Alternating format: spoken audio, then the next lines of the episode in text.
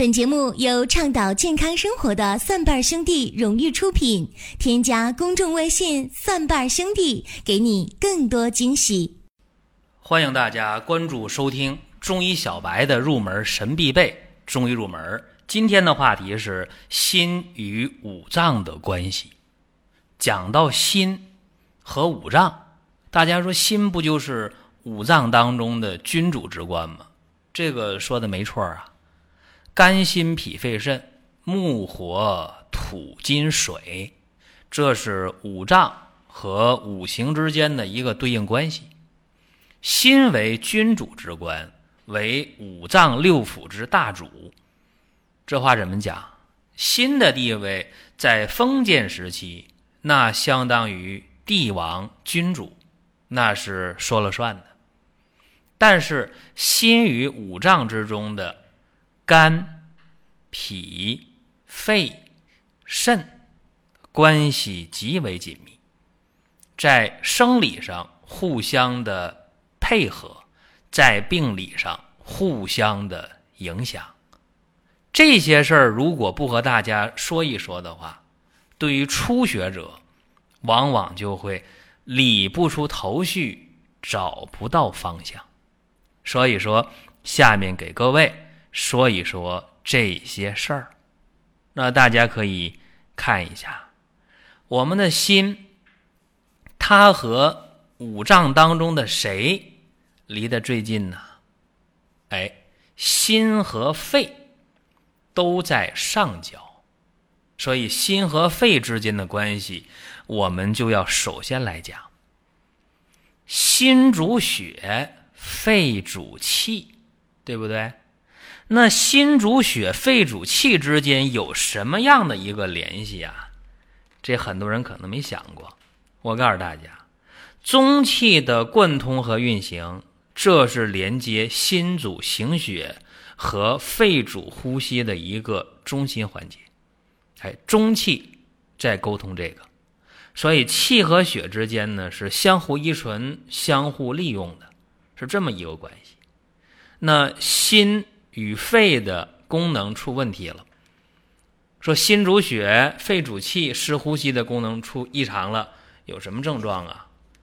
咳嗽、气喘、胸闷、心悸、心痛、心胸出现烦闷，出现了唇青舌紫的情况，这些症状就能和今天的很多病是对应上。咱们说一个最典型的感冒、咳嗽、上呼吸道感染，总得这个病，总也治的不太彻底，反反复复的，后来会形成慢性支气管炎，就是大家讲的老慢支。老慢支一来二去的会形成肺气肿，然后会形成肺心病，对吧？老慢支、气管炎、肺气肿、肺心病，它是一个连带的发展这么一个关系，就会出现刚才我说那么多症状。因为咱们学西医的时候，大家知道，这个心和肺，它们在体循环和肺循环上那是紧密相连的。所以说，用中医的角度来看，心主血，肺主气，啊，通过中气的贯通和运行，连接心肺。如果心肺功能异常，出现那么多的症状，大家想到老慢支、气管炎、肺心病、肺气肿，就能够把它想明白，这是心和肺之间。而且呢，心和脾这关系啊，其实更紧密。为啥这么讲呢？因为心主血，脾又统血，你看看啊。脾为后天之本呐，那后天的脾，它化生的这个血液足了，那心血就足呗。反之就会出问题了。你看，脾的血液生成功能如果说不足了，那脾弱，血液化生的不足，这个时候就出现了心脾两虚了。因为新的血要供养脾，脾来完成化生新的血液的功能，化生新的血又给去这个心去用。那如果心脾两虚怎么样？这人呢眩晕了，心悸失眠多梦，啊，腹胀、体倦、乏力，脸色苍白，唇甲苍白，精神萎靡，这都能出现。那脸色可能是蜡黄，可能是苍白，反正没血色，所以在血液的生成方面，这心和脾之间关系挺密切的。其实，在血液的运行方面，心和脾之间关系也足够的紧密，因为心是行血的，脾是统血的。心要推动血液，叫流行不止，缓体不休。就是说，我们今天知道。你出现的这动脉血向全身去循环，靠什么？靠心脏的推动，所以心行血的。那脾是统血的，说血液不溢于脉外，血液能在血管里正常流动，这靠脾的统摄来完成。如果说心脾功能出现异常了，血运行就出现问题，要么是推动无力啊，气虚导致血瘀；要么是气不摄血，怎么样？血溢脉外，出血了啊！血液不在血管当中正常流动，所以心和脾之间这关系也够密切的。那心和肝呢？这心和肝之间呢，也值得多说几句。心主行血，肝主藏血。你看看，脾统血，肝藏血。肝藏血，肝要调节这个血量啊。为什么在生病的时候要住院卧床呢？啊，说你躺着休息一会儿吧。这躺下人躺着的时候，肝脏的血的储存量就比平时坐位站位要起码多百分之三十以上。所以说，肝主藏血，肝有调节血量的作用。那心又主行血，你说心要是不管行血的话，你肝哪有血去储藏呢？对不对？所以说，出现了血虚的时候，可以说心血虚、肝血虚，也可以心肝同时血虚啊，心肝血虚。再一个，心和肝还能出现血瘀的情况，这在很多急性病或者慢性病的急性发作上是容易看到的。就是说，血运行方面，心和肝紧密的配合。实质上，心呢，它一个是主血脉，另外一个心还主藏神，啊，心主神明。那心藏的这个神，它是有利于肝的疏泄功能。那肝主疏泄，又有利于心神的内守。啊，这大家要知道，心。藏神，哎，有神了，肝的疏泄功能能好。那么肝的疏泄功能好了，也有利于心的藏神的正常的一个发挥出来。那这是正常情况下，那不正常的呢？你看，那就麻烦了。是这个人呢，心神不宁，怎么样？心神不宁的人，一定会出现。精神恍惚，对吧？整个这人不在状态呀，是吧？你不知道他琢磨什么呢，心神不宁的，那精神就恍惚。而且这个时候，心主藏神的功能出异常了，那肝的疏泄功能就异常。心神不宁时间长了，准会出现肝气郁结。这个时候情绪抑郁，我们说郁闷就会出现，对吧？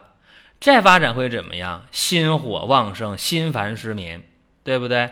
而且肝火也会旺啊，急躁易怒，就要发脾气了。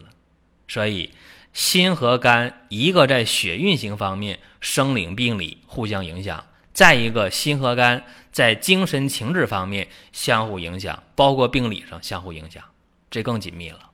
这是心与肝之间的关系。还有就是心和肾之间的关系，真得多说几句。第一个，大家都知道，心在五行当中属火，在节目一开始我就说了，肾呢，肾在五行当中它属水啊。这水和火一阴一阳，说这水和火之间它还能有啥关系呢？说水火不同炉啊，对吧？别忘了，在心火下降于肾的时候，它能够助肾阳，而且。还能让肾水不寒。那肾水上济于心呢，它能助心阴，还能让心火不亢盛。这种情况下叫什么？叫水火既济，心肾相交。这是好事儿，是生理情况下是正常情况。那有正常的，就有不正常的；有生理的，准有病理的。在病理情况下。叫心肾不交，这个时候心火不能暖肾水，肾水不能济心火，这个时候心肾不交，水火失济了，有啥症状啊？心慌、心烦、失眠多梦。这个时候成年男子遗精，成年女子梦交，啊，出这情况了。那还有就是水气凌心，哎。这个肾水向上去浇灭那个心火的趋势很明显。这个时候啊，出现了心悸正冲了，心里边这个慌啊，这个烦，这个乱呐，然后呢，会出现畏寒而水肿啊。这时候人特别怕冷，全身肿起来了，甚至这时候不能平卧啊，不能够正常的呼吸，这叫水气凌心。这是心和肾。啊，他们的水火两性，生理和病理的特点。那还有心和肾，别忘了，心主神明啊，那神权可以一精，肾主什么？肾主精啊，极精可以全神。所以说啊，肾精亏虚了，这个人会怎么样？会出现心神失养的情况。频繁的房事过度啊，频繁的手淫，这个时候男子也好，或者女子出现这个啊不断的这个重欲，女人重欲也一样，只有肾精丢的多，那么心神失养，这个时候啊就出现整天无所事事啊，不知道干什么，心里边比较乱，很难集中精神，而且。心神如果失调的时候，长时间的心神不能得养的话，除了是心烦、失眠、多梦、空虚，也会导致肾精不足。这个时候也会出现男子的不育，女子的不孕也会出现。所以心和肾之间还有精和神之间的这么一个关系。再有啊。心为火，啊为君。肾也为火，肾为相火，心为君火。